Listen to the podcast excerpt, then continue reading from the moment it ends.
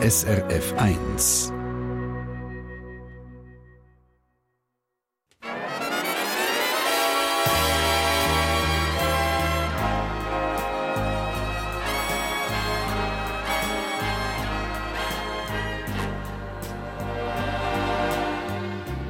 Persönlich.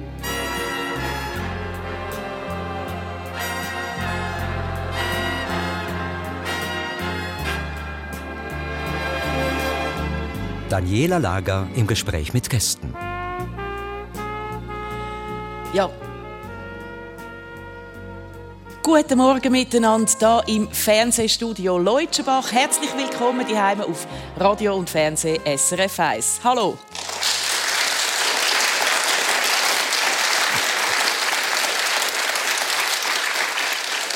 Im Persönlich stehen ja eigentlich immer Lebensgeschichten im Zentrum, aber heute hat das noch eine übergeordnete Bedeutung. Das Mal sind zwei Gäste bei mir, die sich selber auch intensiv mit fremden Lebensgeschichten auseinandersetzen. Das ist äh, so persönlich, hat mir einer der Gäste gesagt, wenn ich mit Ihnen, mit dir über das reden, dass ich das eigentlich nicht per se kann. Der Erich Boli hat darum dieser Runde ins Du angeboten und wir haben das gerne aufgenommen. Ich will kurz meine Gäste vorstellen. Da ist zum einen die Schauspielerin Jacqueline Fritschi-Gurna. Sie ist vor zwölf Jahren auf einer Indienreise mit dem Elend von so vielen Kindern in diesem Land näher konfrontiert worden und hat beschlossen, etwas zu machen. Sie hat 4 Millionen Euro zusammengesammelt für einen Spielfilm «Kavita and Teresa», wo jetzt dann die Premiere hat. Im Film verkörpert Jacqueline Fritschigorna die Mutter Teresa. Alle Einnahmen sollen an Hilfswerk für Kinder gehen. Jacqueline Fritschigorna ist 59, verheiratet und in der Nähe von Zürich daheim. Guten Morgen. Guten Morgen, Daniela. Guten Morgen miteinander. Zwölf Jahre hat das Filmprojekt dein Leben absolut dominiert. In vier Wochen ist Premiere am Zürcher Filmfestival. Was ist das für ein Gefühl jetzt? Jetzt musst du losladen. Also es ist so, wie wenn man eine Geburt vorbereitet und es ist eine Schwangerschaft mit öfters mal einer Steißlage. Ähm, es ist einfach ein unglaubliches Dankbarkeitsgefühl, dass wir jetzt den Film in die Welt rausschicken und wir hoffen, mit Cavita Teresa ganz viele Menschen weltweit zu inspirieren, in der eigenen Umgebung ähm, etwas zum Guten zu verändern und aber auch ähm, sich mit eigenen Lebenszielen, Visionen auseinanderzusetzen und denen auch in schwierigen Zeiten anzugehen. Mhm. Also du sagst, ich wollte etwas verändern. Und beim Stichwort äh, Mutter Teresa ist die katholische Kirche nicht weit. Ich muss darum gerade am Anfang fragen, sag mal, ist das ein religiöses Projekt? Nein, das ist nicht ein religiöses Projekt. Das ist ein Projekt, wo humanitär aufgebaut ist, wo eigentlich wirklich will, zum sich auseinandersetzen mit Wert aufrufen. Und zwar auch junge Menschen sollen dürfen sich mit ihrem Leben, mit ihrem Lebensziel auseinandersetzen und sich überlegen, was bedeutet mir äh, heute Mitgefühl? Was bedeutet mir die Menschlichkeit? Weil das ist das, was wir äh, als ganz wichtig empfinden in der heutigen Zeit, gerade wieder mit der Situation jetzt in Afghanistan. Wir müssen wieder lernen, mehr füreinander schauen, die Empathie, die Mutter Teresa ja gelebt hat, äh, wieder mehr wirklich spüren untereinander. Also man spürt, es ist ein Herzensprojekt für dich. Das ist mehr drin wie nur eine Rolle. So ein Herzensprojekt äh, ist, hat auch unseren zweiten Gast. Der Erich Boli, er hat als Selbstständiger und Manager in verschiedenen Unternehmen Karriere gemacht, bis er 60 war. Dann ist er nochmal zurück an die Uni und hat in einem zweiten Studium seiner Leidenschaft gefrönt, der Literatur. Und er hat eine Plattform im Internet gegründet, wo, sagen wir es gerade mal offen, Hinz und Kunz können ihre Autobiografie veröffentlichen. Der Erich Boli ist 71, verheiratet, Vater von einem erwachsenen Sohn und inzwischen dreifacher Großvater. Herzlich willkommen im Persönlich.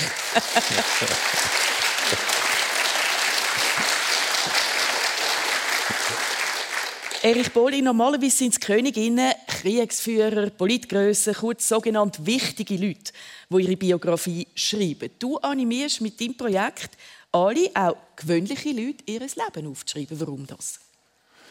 Genau darum, weil die haben keine Plattform. Ein berühmter findet einen Verlag, der kann Geld verdienen damit, beide, der Autor und der Verlag und noch andere. Und äh, eben äh, hin zum Kunst äh, können das nicht, haben keine Möglichkeit zu schreiben, außer für sich im stillen Kämmerli.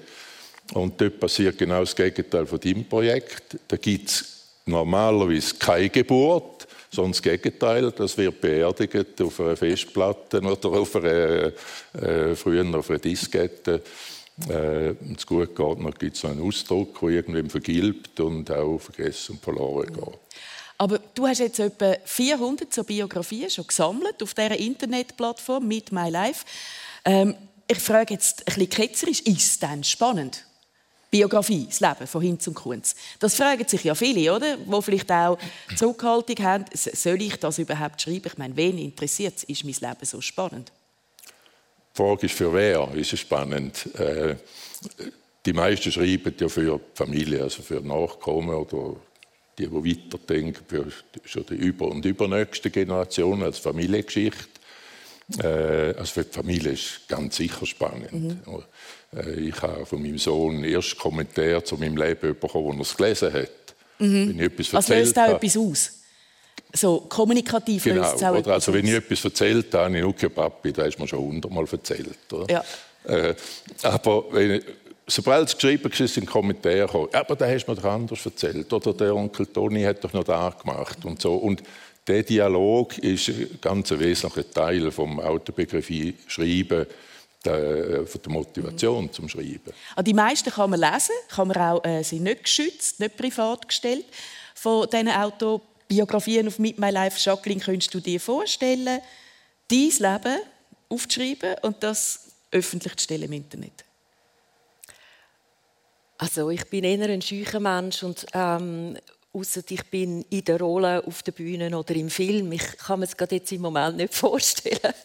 Aber wer weiß. Du bist ja. noch zu jung. Never say never again. Bist noch zu Ja. Du bist noch zu jung, sagt äh, Erich. Du hast das gemacht, Erich, und bist mit gutem Beispiel vorangegangen. Hast als einer der Ersten, um zu zeigen, wie du dir das vorstellst, deine Autobiografie ins Internet äh, da von Leuten, die dich kennen, von Familie, von Freunden, vielleicht auch Leute, die vorkommen in dieser Biografie. Was hast du für Reaktionen gehabt? Ähm, äh, durchwegs positive Reaktionen, eben Kommentare, wo, wo eben von meinem Sohn habe ich gesagt, mhm. äh, äh, ein paar Bekannte haben geschrieben, viele reagieren so, oh, das würde ich mir nie, nie zutrauen, oder das würde ich nicht machen und so. Und äh, Menschen da gesehen im Publikum. Oder? Da hat es zwei, drei von allen, die selber sagen, ich habe etwas geschrieben. Äh, die Hemmschwelle ist halt schon sehr hoch. Auch wenn ich persönlich Bekannte und Freunde, die durchaus könnten schreiben und Interessantes zu erzählen hätten, anspricht, dann äh, heißt es immer, ja, das ist ja so egoistisch. Und äh, mhm. es ist eminent, eminent egoistisch. Äh, dass man sich so äh, äh, projiziert. Aber du sagst, es bringt etwas oder, für die Nachwelt und um einen kleinen Eindruck zu bekommen. Wie haben eben auch gewöhnliche Menschen gelebt in einer bestimmten Periode? Vielleicht irgendwann in 500 Jahren findet man das großartig, dass man mal äh, nicht nur weiß, wie Königinnen und Kriegsfürsten gelebt haben, sondern eben auch Leute wie wir da innen. Ähm, sagen wir, bist du eigentlich immer ehrlich gewesen. Jetzt schreibst du dein Leben auf und da hat es Sachen gegeben, wo man in jedem Leben gibt es Sachen, wo man nicht stolz ist drauf, oder? Schreibst du das? Ja, man selektioniert. Äh, man kann ja nicht alles aufschreiben auf die Sekunden, oder? Ich meine, äh, es ist ja nicht ein, Fi ein Film. mir ein bisschen aus. Gut, man lässt Zeug nein, weg, einem unangenehm ist. Oder? Also rein, es ist nicht möglich, alles zu sagen. Es ist nicht möglich, oder? Ja.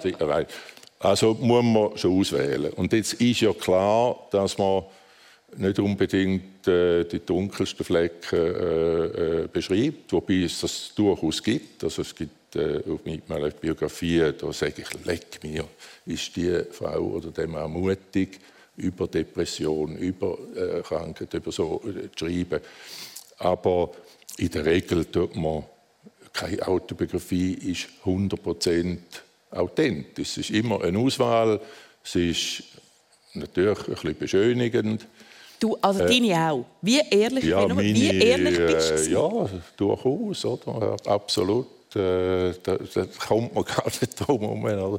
Aber es ist trotzdem, würde ich jetzt behaupten, so ehrlich, wie es nur irgendwie geht. Und das gilt dann dafür alle, die ich einmal lese auf unserer Webseite. Jetzt hast äh, du, Jacqueline, eben den Film gemacht und spielst die Rolle von der Mutter Teresa. Ich glaube jetzt, also ich kann mich nicht behaften, aber ich glaube, sie hat nie ihre eigene Lebensgeschichte aufgeschrieben. Es gibt Haufen Bücher mit Zitaten von ihr und es gibt viele Bücher über sie. Es gibt, glaube ich, eine autorisierte Biografie, aber eben von jemand anderem geschrieben. Und du hast dich jetzt dieser Figur müssen annähern, oder? Dieser Mutter Teresa, wo man so ein Heiligenbild hat von ihr. Wie hast du das gemacht? Es ist so, dass der Kamal Mussal, wo ein talentierter schweiz-indischer Filmemacher ist, der das Drehbuch geschrieben hat und auch die Regie geführt hat, zusammen mit mir die ganze Recherchen auch über drei Jahre äh, geführt hat. Wir können mit ganzen Haufen Menschen weltweit äh, reden, wo sie persönlich kennt haben, wo uns wirklich einen Einblick gegeben haben in das Leben. Wir können ähm, natürlich die Bücher lesen und Film schauen ich bin auch ins Kloster gegangen im Muttertal. Im Muttertal? Ja, bei den Franziskanerinnen. Es ist das einzige Kloster äh, in Europa, wo Franziskanerinnen sind. Und Mutter Teresa hat äh, den Franz von Assisi äh, sehr verehrt und hat ja auch den Drang gehabt, in dieser Bescheidenheit nachher zu leben. Und ich kann dort dem ähm, Bedürfnis nachgehen von einer Nonne im Leiden von Jesus Christus am Kreuz eigentlich verbunden sein. Weil ich als Reformierte das nicht kennt habe und gefunden habe, das ist ganz wesentlich für mich, weil das für die Mutter Teresa eigentlich das war, dass sie überhaupt hat können, so lang an dem bleiben und all ihre inneren Zweifel überwinden und ihre Glaubenszweifel hat können überwinden weil sie in allen Sterbenden, Sterbenden dann ah, du hast Jesus dem nachfühlen genau. Oder? ist das passiert in dem Kloster im Muttertal? Das ist passiert in erster Linie in dem Gespräch mit der Schwester Scholastika es ist nicht unbedingt dann jeden Tag passiert, wo ich alleine in die Kapelle bin und so auf dem schmalen Holzröstli Bänkli geknündelt bin und aufgeschaut habe an das Kreuz mit dem Jesus, wo da an diesen Nägeln hängt, mit dem, mit dem Blut. Ich habe, ähm, das hat mich sehr äh, befremdet und aber auch trotzdem berührt. Äh, und ich bin einfach dem Gefühl nachgegangen, was hat Mutter Teresa über all die Jahre, wo sie der Einsamkeit ähm, ihre Arbeit doch weitergeführt hat, trotz diesen inneren Zweifel. Das ist in übrigens Briefe 2007 veröffentlicht worden. Nach ihrem Tod. Nach ihrem Tod von einem äh, Beichtvater. Gegen ihren Willen eigentlich.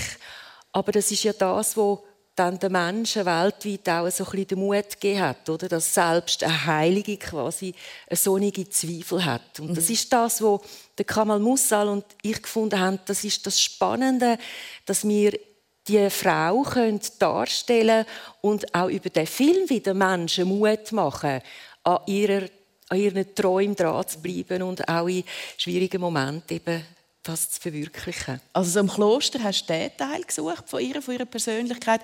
Ihrer Arbeit bist du näher gekommen, indem du in Indien selber in einem Kinderheim geschafft, mitgeholfen hast. Ja.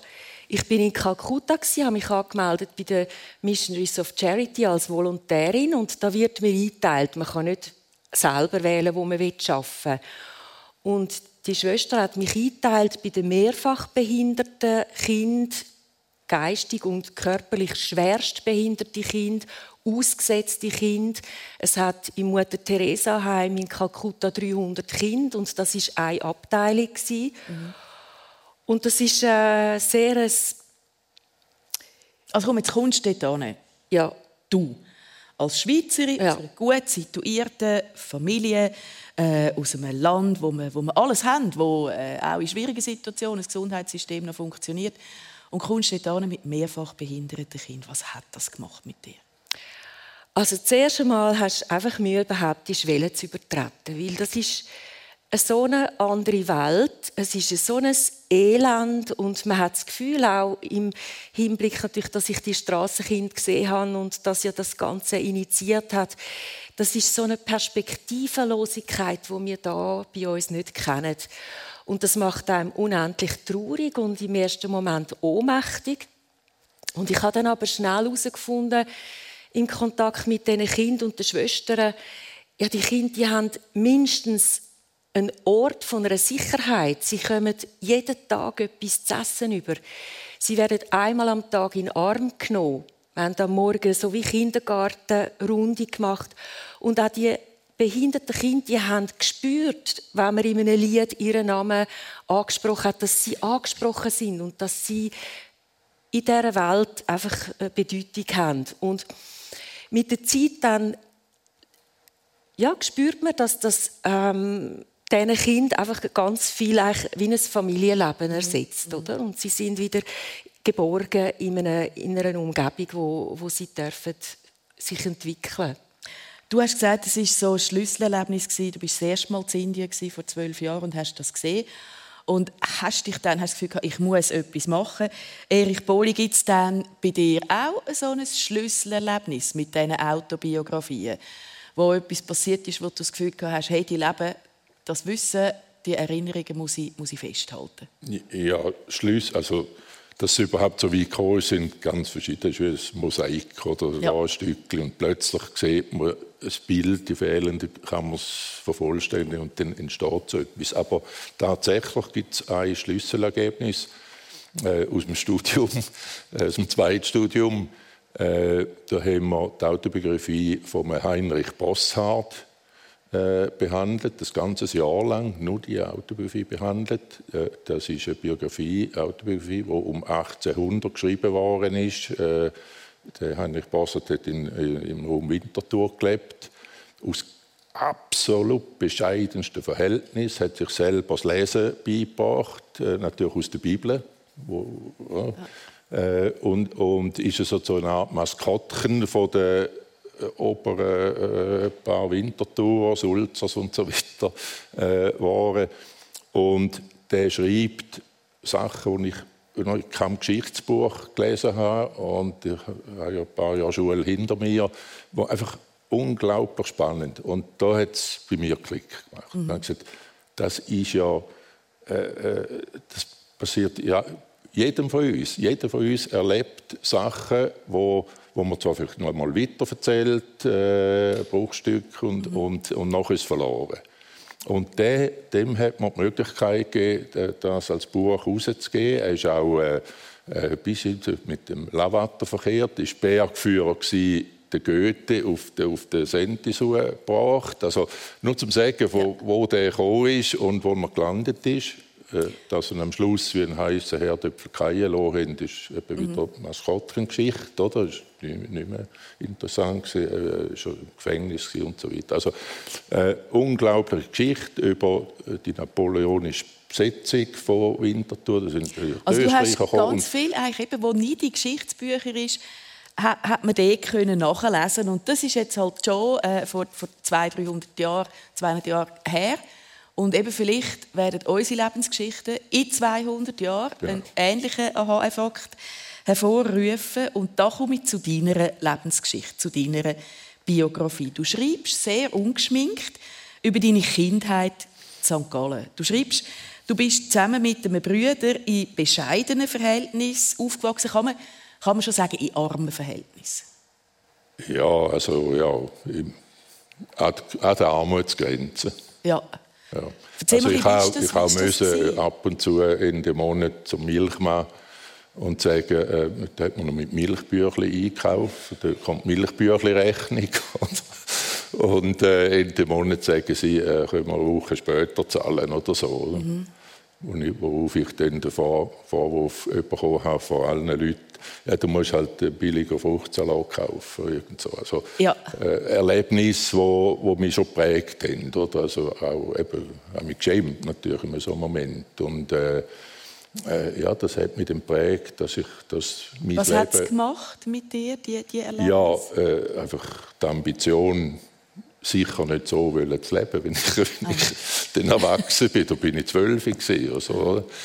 Äh, und sicher hat das äh, ist ein großer Anteil an, an, dem Antrieb, den ich später im Beruf entwickelt habe. Aha. Ähm, ich habe das Gefühl, als ich das Buch gelesen habe, deine Mutter hat dich stärker geprägt wie dein Vater. Vielleicht auch rein durch die Tatsache, dass er ja relativ früh verstorben ist, oder? Ja, absolut. Also, äh, bist du elf, äh, glaube ich? Elfi bist du? Ja, ich war äh, vierte Klasse, ja, elfi. Und äh, das Verhältnis zum Vater war nicht so wahnsinnig eng. Äh, gewesen. äh, er ist viel gegessen und Sportclub und Tennis und Fußball und Schiedsrichter gewesen. und äh, kein enges Verhältnis, aber auch kein schlechtes Verhältnis, mhm. nie geschlagen worden oder so.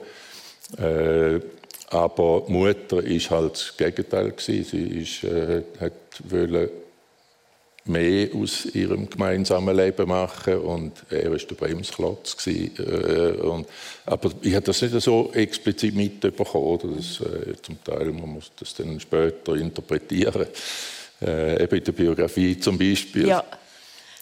Jetzt schreibst du dort die Sachen, die du uns jetzt erzählt hast, eben, dass das Geld nicht gelangt hat, beim Milchmann anschreiben und, und deine Mutter zwei, drei Jobs gehabt hast. Das sind Sachen, die sich viele Leute eigentlich genieren um einfach so darüber zu reden. Und du hast das öffentlich gemacht. Wie hat denn deine Familie reagiert, wo du mit so Sachen dann wirklich für alle nachvollziehbar raus bist?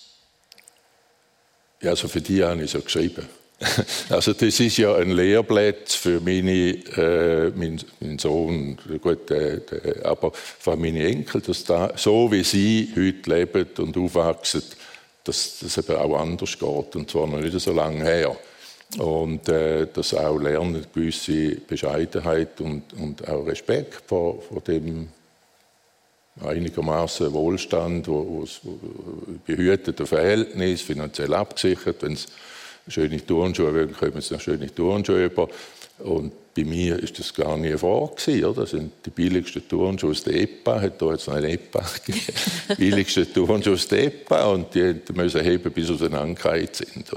Einfach, das ist der Unterschied und, und das ist für mich eine Motivation zum Schreiben, oder? zum eben auch zeigen, oder jetzt beim Heinrich Bosshardt, wie, der, wie die gelebt haben, zu fünfte in einer Stube und im Ecken oder Webstuhl und, und äh, äh, also mhm. jetzt ist das alles natürlich nicht so extrem, aber tendenziell möchte ich das vermitteln. Und das ist natürlich auch andere, die es lesen. Oder? Das einfach, und ich denke eben auch schon 100 Jahre voraus.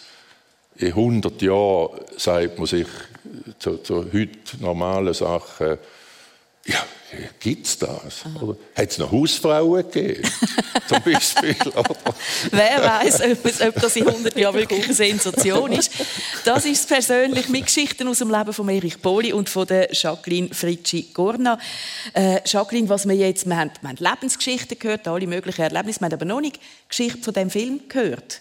Cavita and Teresa, wo du jetzt äh, zwölf Jahre vom Geld sammeln äh, bis zur Darstellerin von der Mutter Teresa daran mitgearbeitet hast, kann man das in wenigen Sätzen, also ich meine, man kann nicht bis um 11 Uhr Zeit, um den ganzen Film nachzuzählen, kann man es in wenigen Sätzen zusammenfassen?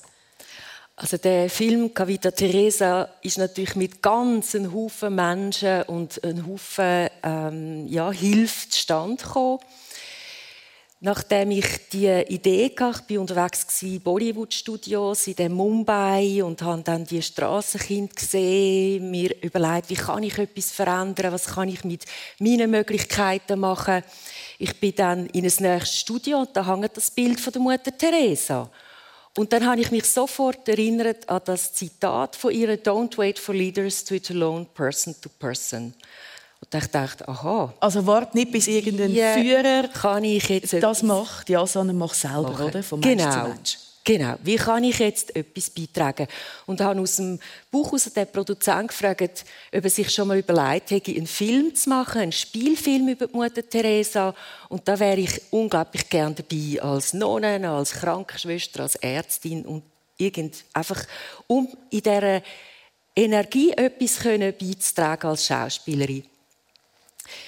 Das Geld, kurz erklärt, ist dann in Bollywood nicht stand und zusammen mit meinem äh, Mann, Richard, habe ich dann Brainstorming gemacht. Und er hat die fantastische Idee gehabt, dass wir die Saria Stiftung gründen, wo eine seriöse Basis gibt und eine Glaubwürdigkeit für alle, die an dem Filmprojekt mithelfen und uns Geld zur Verfügung stellen, Spenden zur Verfügung stellen und aber auch nachher als Instrument, um dann die Gelder an Kind in erster Linie für Ausbildung und ähm, Gesundheit in Indien fangen wir an, wo Mutter Teresa ihr Werk aufgebaut hat. Jetzt muss man gleich, jetzt muss ich die schnell abklemmen. Ja. Ähm, so spannend, dass es ist, aber sag mir den Film, was erzählt mir der, wenn ich ins Kino gehe? Ja, das ist eine ganz spannende Geschichte. Es sind zwei Parallelgeschichten Mutter Teresa die eine Geschichte, verwoben mit der Geschichte der Kavita, einer jungen Frau von heute, eine fiktive Geschichte. Zwei leidenschaftliche, kompromisslose Frauen, die ihre inneren Konflikte überwinden. Okay, wir lassen es bei dem. Wir wollen ja nicht die ganze Geschichte erzählen und äh, alles, alles auflösen. Ich möchte ein bisschen zurückkommen. Die Kindheit von Erich haben wir gehört. Du, äh, Jacqueline, bist äh, eigentlich sehr behütet aufgewachsen, kann man sagen, in der Nähe vom Zürichsee, oder? Aber auch dein Vater hast du nicht so näher erlebt in deiner Kindheit. Mhm. Nicht, weil er früh gestorben ist, sondern einfach, weil er viel unterwegs war. Genau. Also es ist so, dass ähm, ich ja, vor allem als Sandwich-Kind da mit äh, zwei Schwestern, vor allem mit meiner Mutter aufgewachsen bin. Dort mal sind die Geschäftsleute äh, noch halt wirklich lange Zeit unterwegs gewesen. Da ist man nicht schnell hin und her gechattet. Und meine Mutter hat uns wirklich eine ganz äh, tolle Kindheit ähm, ja, geboten. Wir haben viel gebastelt, wir haben viel unternommen, wir sind viel in der Natur gewesen. Wir sind viel auf dem Bauernhof gewesen, von ihren Eltern. Sie haben ein Bürgerheim ähm, in Horgen aufgebaut. Das ist ein das Heim. früher mal so eine arme Institution genau, gewesen, oder? wo können dort leben und arbeiten. Mhm. Und ähm, wir haben natürlich unglaublich Freude an diesen Tieren und einfach vom Bauernhof zu sein und dort auch so den sozialen Aspekt, glaube ich, eingeimpft und mitbekommen und aber auch äh, die Freude einfach an Menschen und am Miteinander und etwas äh, füreinander tun. Und dann hat sie uns aber schon auch sehr streng erzogen. Sie hat wollen, dass wir da wirklich äh, gut rauskommen und ähm, hat geschaut, dass wir ähm, Wert auch. Also sie hat sehr früh mit uns angefangen, über Wert diskutieren und ähm, ich habe das unglaublich Was ist so ein zentraler Wert gewesen? Also schon auch, was du gesagt hast, Erich, die Bescheidenheit und ähm, das Verantwortungsbewusstsein für andere. Also wir haben zum Beispiel den ersten Fernseher erst bekommen, als ich etwa 16 war. Vorher sind wir bei den Großeltern etwa mal Doktor schauen. Äh, ähm, Kennt das Publikum auch noch vermutlich, oder? Die Fernsehserie. Ja. Nicken alle, das hört man nicht am ja. Radio, aber es ist also grosse Oder Lassie war noch etwas, oder Eiskunstlaufen ja. mit der Großmutter, das war immer ein Erlebnis. Ähm, und einfach auch im, im täglichen Leben. Also, sie hat zum Beispiel Stoff gekauft und wir haben alle drei müssen mit den gleichen Hosen rumlaufen. Ähm, also hat es auch nicht die lässigen Jeans gegeben? Nein, die habe ich erst in der Mittelschule bekommen, also noch mit diesen vorderen eingenähten Nähten. Ähm, hat furchtbar gekratzt und... Äh, Oder ähm, du hast gesagt, eben die Wert, die hat deine Mutter hochgehalten. Ähm, Erich Boli, du schreibst äh, in deiner Autobiografie nicht nur, was du erlebt hast, sondern du machst das auch. Du stellst auch Wert ins Zentrum, wo dir wichtig sind äh, in dem in dem Leben. Ähm, du schreibst zum Beispiel keine Affären im Geschäft so als zentrale Lebens Lebensempfehlung. Das, das, gilt heute mehr als je. wie, wie, wie, bist du auf das gekommen, dass das dort rein muss, so als Lebensempfehlung? Ja, wenn ich heute meine Autobiografie anschaue, äh, muss ich sagen, ist zum großen Teil ein, ein Ratgeber geworden. mit äh, wie habe ich Erfolg, äh, zehn Punkte oder so. Ja. Und zum Beispiel, da ist ein, der ist jetzt zu noch in Erinnerung. der ist mir ein bisschen geblieben. Ja. Oder der ist da geblieben. Äh, da, ja, das ist nicht so geplant aber beim Schreiben, das erleben auch andere Autoren, oder? Dort kommt man plötzlich in die Tiefe, in die Tiefen runter, beim Schreiben, äh, wo man sich gar nicht vorgestellt hat. Das, ja, passiert jedem Autor, oder? Wenn er einen mhm. Roman schreibt, oder? Das, das Konzept, aber wirklich beim Schreiben kommt oder? Das ist jedem Künstler, Maler, allen, oder? Musiker. Also du, eben, du willst schon auch etwas. Man hat in dieser Autobiografie, habe ich das Gefühl gehabt, spüre ich, dass du nicht einfach nur für deine äh, Nachkommen schreibst, wie es dir gegangen ist, sondern dass dort deine zentralen Werte rein müssen. Eben, ja. der Ratgeber, wie macht man es, wie macht man es richtig? Ja, eben, es sind eben ganz verschiedene Aspekte, wieso man schreibt, für wer man schreibt. Es ist immer das, wächst, das Publikum wächst. An wen hast du gedacht, wo du geschrieben hast? Ja, äh, das, das ist... Äh Karussell, oder? Das ist, da ist man wieder, dann denkt man, ja, äh, vielleicht will ja mal ein Enkelkind auch Karriere machen, dann hilft ihm das vielleicht. Oder, oder irgendjemand, der das liest. Oder wenn es dann mehr äh, so, soziokulturelle Sachen sind, wo man findet, ja, aber das gehört einfach zu unserer Kultur. Es ist wichtig, dass man das sagt, dass man äh, äh, banal kein Papierweihprüf, das lernt man. Aber viele Sachen, die eben als Oral History überliefert werden, verschwinden, werden verwässert und, und da habe ich mhm. gefunden, ja, das sollte man sagen. Man eben gespürt, dass du sehr bescheiden aufgewachsen bist, nachher wirklich viel gemacht hast, auch zum Karriere machen, ist ein grosser Teil in deinem Buch. Sag mal, wie hast du dein erste Geld verdient, dein eigenes? Weißt du das noch, Erich Boli? Ja, das weiß ich noch ziemlich genau und das hat mich eigentlich dann auch später geprägt. Oder? Äh, man muss einfach etwas machen, das man macht, mit Engagement. Und mein erstes Engagement war, da habe ich bei uns im Hof, ich war etwa sechs oder sieben, das war mein erstes Geld, hat ein älterer Mann vom, von seinem Anhänger Holz zum Verführen abgeladen, Holz, äh, so Äste und so. Da bin ich einfach angegangen, kein Wort gesagt, weiss ich noch, weiss noch, sechs oder sieben habe ein Bündel genommen mit meinen Ärmel oder, und, und bin ihm nachgelaufen und habe das reingeteilt. Und ich weiß noch nicht, er mich so angeschaut und geschmunzelt. Und dann, bis der Wagen leer war, hat er das Portemonnaie genommen und hat mir 50 abgegeben. Das ist mein allererste Geld. Was sich ein bisschen gezeigt hat, Arbeit lohnt sich. Ungefragt, einfach ja. Etwas gemacht, etwas geholfen. Später ähnliches am Jahrmarkt, am Stand, bei einem, äh, bin plötzlich bei einem Hutverkäufer und, und ich gesagt, wir können helfen und so. Und ja, kommen am 5 Uhr oder um 6, äh, zum Abend zumachen. Also äh, die Abdeckung annageln am Abend. Und dann irgendwann hat er mal gesagt, äh, äh, ja, ich gehe schon einen Kaffee nehmen, könntest nicht zum Stand schauen? Die ich da allein an dem Stand, oder? Und da kommt einer aus dem Appenzellerland äh, und hat den Hut mit Gamsbart und, und er hat gesagt, ja, der Hut gefallen, was kostet? Keine Ahnung, 25 Franken. Keine Ahnung. und dann hat er den Hut gekauft und äh, Besitzer vom Kaffee zurückgekommen ist, haben gesagt, da, ich habe einen Hut 25 Franken. Er gesagt, ja super, hat mir 5 Franken gegeben. Ja, Vermögen, oder? Vermögen. Also hat, ist der Preis sehr gut gesetzt gewesen. Jacqueline Fritschigorna, weißt du noch, wie du dein erstes eigenes Geld verdient hast? Ähm, wir haben ein bisschen Taschengeld bekommen aber wir haben also müssen richtig tun, dass wir es wirklich bekommen haben. Und sonst hat es Strichli gegeben. Also das ist nicht unconditional, das ist nicht einfach so gekommen? Nein, das ist nicht einfach so gekommen. Ähm, ich mag mich erinnern, wir haben dann in unserem Strössli angefangen, Basteln zu verkaufen für die Aktion «Denk an mich».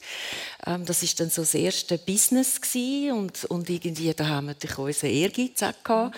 Und dann später, während der Mittelschule, bin ich immer Schulhaus putzen, weil so habe ich mir meine Sommerferien können finanzieren. All die Kaugummi unter den Pult geknübelt. und ähm, dann in den Lind und Sprüngli am Fließband Jockey eingepackt. Zum, also ich habe das aber immer genossen. Ich habe es immer toll gefunden, einfach auch in andere Berufsgruppen hineinzuschauen.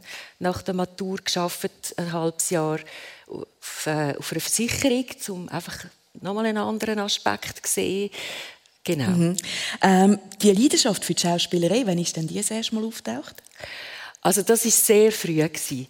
Ich bin fünf gewesen, ich durfte ins Kinderballett und mit etwa sechs haben wir die erste Vorstellung und wir sind die Kleinen alle so Müs mit so Herdöpfelsäcken, die gekratzt haben und Kartonmasken, die wir fast nicht rausgesehen haben. Aber das ist für mich das Schlüsselerlebnis gewesen, einfach von realisieren, dass ich auf der Bühne etwas weitergeben kann und etwas bewegen kann und etwas auslösen kann. Und das hat mich so erfüllt und, und ich bin so glücklich gewesen, dass ich heimgekommen bin und gesagt habe, ich will Schauspielerin werden. Und ja, geworden bist du dann aber Lehrerin. Warum denn das? Ja, weil äh, natürlich die Eltern, wie bei, ich sage jetzt mal 70, 80 Prozent der Schweizer Schauspieler gefunden haben, du musst etwas Richtiges machen mhm. und äh, etwas Richtiges lernen zuerst. Ähm, ich habe aber immer in dieser ganzen Zeit weiter tanzen. Ich habe weiter auch in äh, Dona bei der Franziska Kohlund ähm, im Laientheater dann gespielt und habe einfach unglaublich Freude gehabt, äh, im Kreieren von, von einer Geschichte mit anderen zusammen. Und dann habe ich vier Jahre Schule gegeben, mit großer Begeisterung auch. Ich habe teilweise heute noch Kontakt äh, mit denen heute auch ähm, ja, erwachsenen ähm, Menschen. Ich habe aber einfach gespürt, dass ich meinen Traum muss können umsetzen und ich bin äh, auch meinem Mann Richard sehr dankbar, dass er mich unterstützt hat dann, zum sagen auch wo wir kein Kind bekommen haben, jetzt mach das, gang für diesen Traum. Und äh, das hat mir unglaublich geholfen, weil es ist als wieder von vorne anfangen, oder? Das hast du sicher auch erlebt, dann wieder mit dem Studium. Also man muss bereit sein, einfach wieder vorne anzufangen. Du bist in der Nähe von Zürich groß geworden. Du bist jetzt äh, 59. Das heißt, du bist eine Jugendliche gewesen, in den 80er Jahren im Raum Zürich, wo, wo Zürich äh, wirklich äh, sehr bewegt war und die Jugendlichen sich sehr aufgelehnt haben.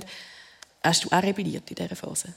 Ich habe extremst rebelliert. Also ich habe ähm, natürlich auch schon als Kind bin ich ein Rebell gewesen, sehr ein sensibles Kind und ähm, habe auch die Aufmerksamkeit, wenn dann der Vater da war, immer gesucht und ihn provoziert natürlich, teilweise äh, wirklich bis an die Grenzen. Meine Eltern haben es nicht immer einfach mit mir und ähm, in den 80er Jahren habe ich mich unglaublich dann, also solidarisiert mit der 80er Jahre Jugend und habe am Tisch Diskussionen hervorgerufen und die ganze Familie da wirklich aufgebracht und manchmal hat dann sogar der Wellensittich nachher durchs Haus geschrien, «Schack, Schack!» ähm, Ja, ich merkte, jetzt bin ich einfach ein bisschen zu weit gegangen. Und dann bin ich wieder auf den Krisenbaum gestiegen und habe mich im Rückzug ähm, gesammelt. Ähm, es hat mir aber auch geholfen, mich zu befreien. Einfach, ich glaube, als Sandwich hat man das schon ein bisschen in der Familie. Das Kind dann, in der Mitte. Ja. Genau. Und dann eben, dass ich irgendwie dann die innere Kraft bekommen habe, den eigenen Weg wirklich zu gehen. Erich Boli, als ich gelesen habe, was du als Jugendliche gemacht hast, habe ich schon ein bisschen gestaunt. Du hast geangelt. Leidenschaftlich.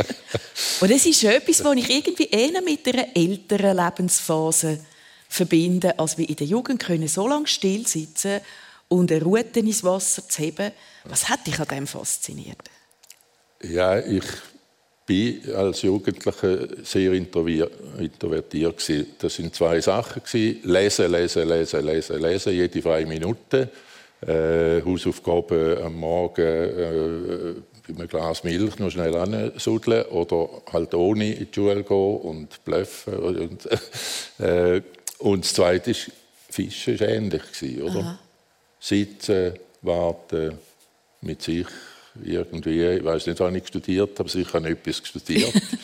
äh, ich bin zur Pfadi austreten, weil äh, in St. Gallen gibt es die drei Weihern äh, mhm. Und dort war das Pfadiheim neben einem der Weiher. Und der Weiher war reserviert für Jungfischer. Mhm. Da hat es St. Gallen gegeben, man können bis 16 oder 18 hat man dort fischen mit einem Patent, müssen einen Kurs machen und so weiter. Und das habe ich gemacht und bin dann zu der Pfadi austreten mit dem Resultat, dass natürlich alle meine ehemaligen Pfadi-Kollegen äh, die haben das nicht können nachvollziehen. Haben wir den Stein ins Wasser geworfen und da sind ihn gefangen.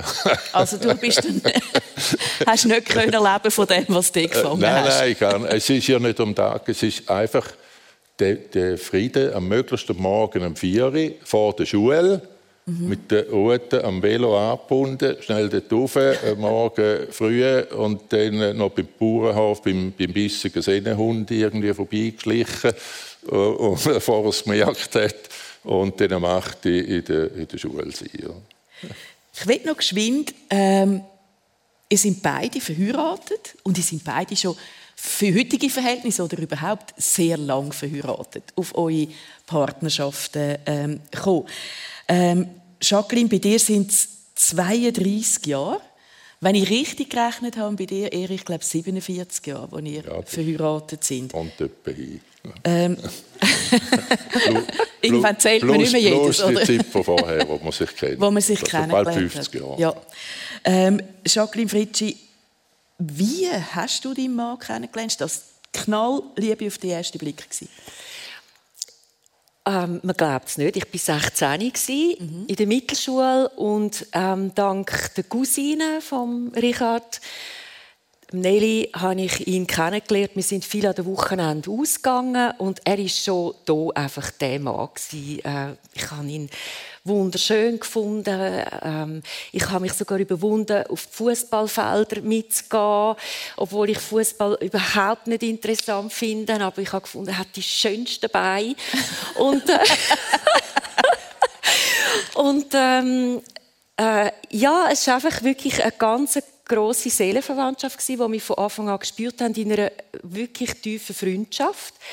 Ähm, er hat dann wirklich ein bisschen mehr Zeit noch für den Fußball gebraucht und wählen und ähm, erst dann mit etwa 23 äh, haben wir uns auf eine Beziehung eingeladen und gefunden, wir wollten dem auch Zeit lassen, weil äh, wir einfach die Freundschaft nicht wollten, äh, verlieren mhm. und riskieren. Ja, das ist äh, schöne Geschichte in Paris dann. Ähm, wie Sie sich gehört, haben wir uns wirklich verliebt und äh, gehen heute noch gerne immer wieder zurück auf Paris. Und ich bin ihm unendlich dankbar auch, dass er den ganzen Weg jetzt gegangen ist, wo nicht immer einfach war, die zwölf Jahre. Wie war eigentlich dein Projekt am Anfang? Am oder? Anfang. Er hat sofort sich eingegeben, gefunden, so ein komplexes Projekt hat er in der Wirtschaft noch nie ähm, gehandelt und hat wirklich mit voller Kraft ähm, jetzt bis an Schluss mitgemacht und geholfen über Beziehungen, dass wir haben können über 35 Firmen und Stiftungen begeistern, über 200 Personen, private Personen, dass sie uns äh, gespendet haben, um den Film überhaupt zu produzieren. Vier Millionen tönt nach wahnsinnig viel. Für einen Film ist das nicht viel. Mhm. Ähm, und wir haben einen Haufen Firmen, die jetzt äh, auch ihre Dienstleistung hineingeben in den Film.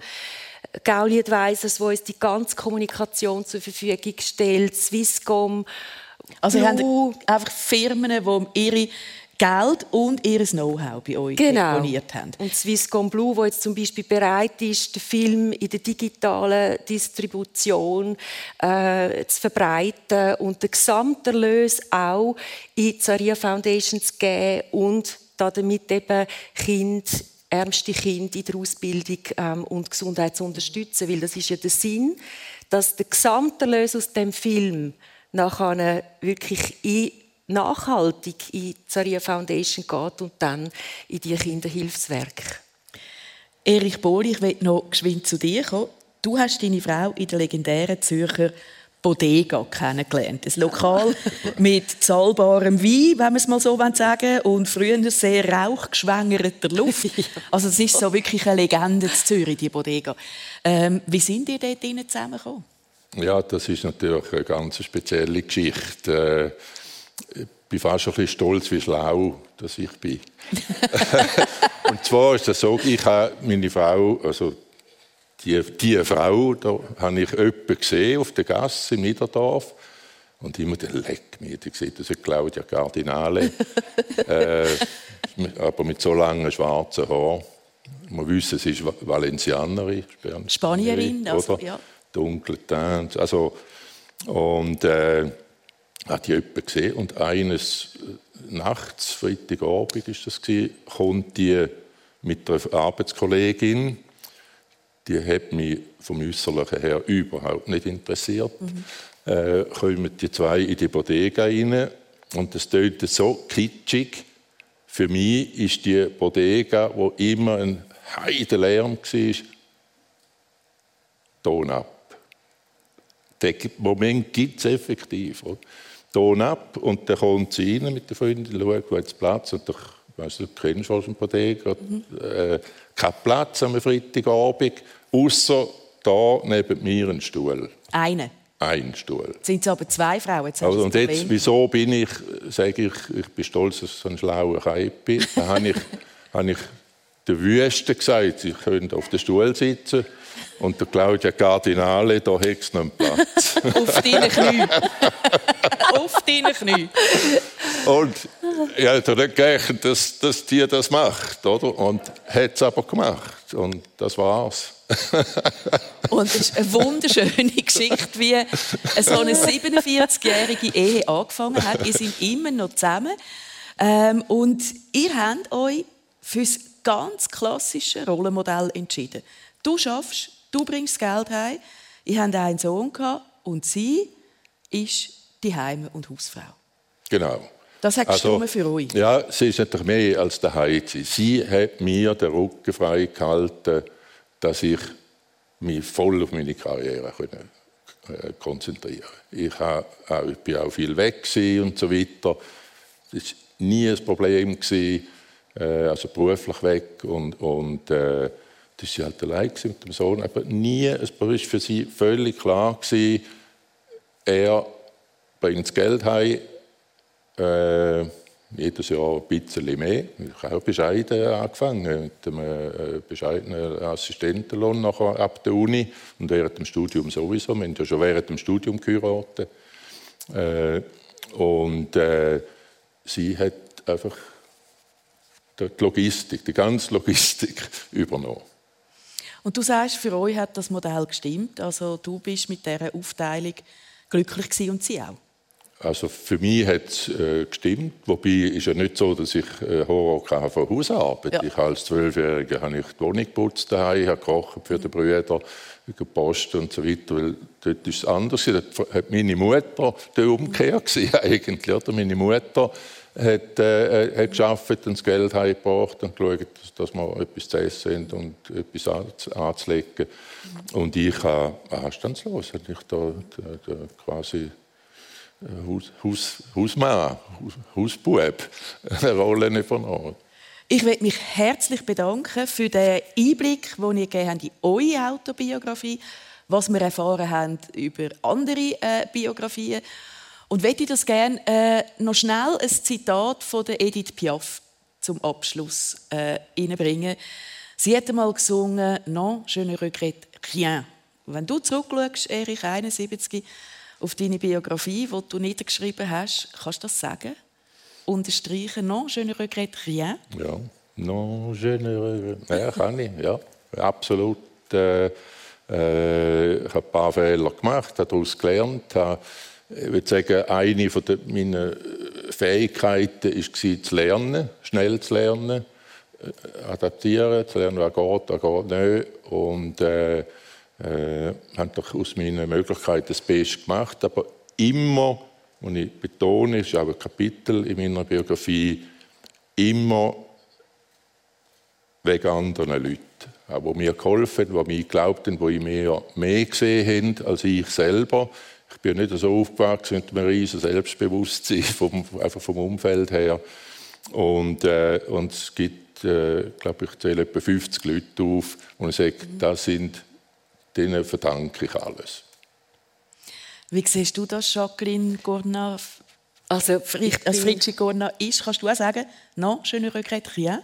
Ja, das kann ich aus vollem Herzen sagen. Sogar, ich bin einfach unendlich dankbar, dass ich da geboren bin, dass ich da die Möglichkeiten hatte, dass ich die Unterstützung hatte, wenn man so viel in Indien unterwegs ist oder in Ländern, wo es einfach nicht selbstverständlich ist, dass man am Morgen aufstehen kann, überhaupt ein Kopfkissen hat und ein super Bett, wo man einfach nicht selbstverständlich kann in den Tag hineinleben ähm, und weiß, man hat etwas zu essen, dann ist man einfach erfüllt von Dankbarkeit und ich finde es umso schöner, wenn man dann auch etwas weitergeben kann und ähm, einen Sinn im Leben so kann direkt äh, finden ja.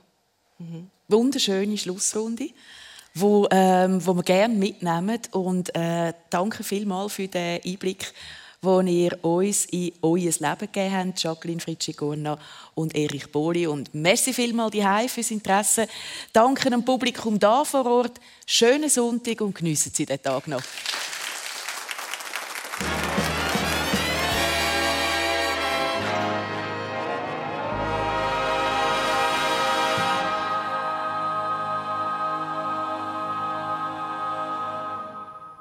Persönlich, die ihr gehört habt, mit der Daniela Lager, ihre Gäste Jacqueline Fritschi-Gorna, die ihr gehört habt, die Schweizer Schauspielerin, die vor zwölf Jahren auf einer Reise nach Indien mit Armut und Elend von vielen Kindern konfrontiert wurde und beschlossen hat, sich für eben diese Kinder zu engagieren.